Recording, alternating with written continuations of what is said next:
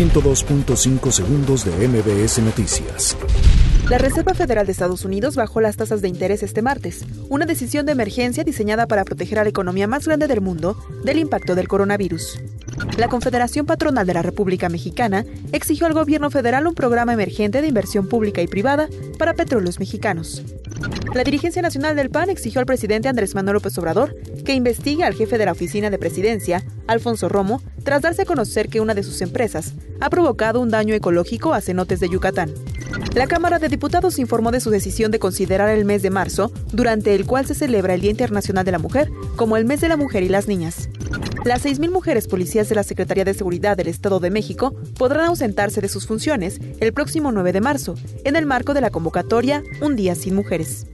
El exdirector de Pemex, Emilio L., ingresa al centro penitenciario Madrid Cuarto, uno de los más duros de la capital española.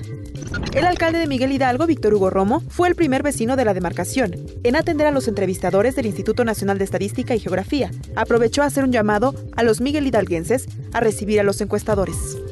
La Asociación Nacional de Universidades e Instituciones de Educación Superior urgió a incorporar habilidades y competencias nuevas para estudiantes de educación media superior a fin de hacer frente a la revolución tecnológica. Asciende a 19 el número de muertos por tornados en Tennessee. 102.5 segundos de MBS Noticias.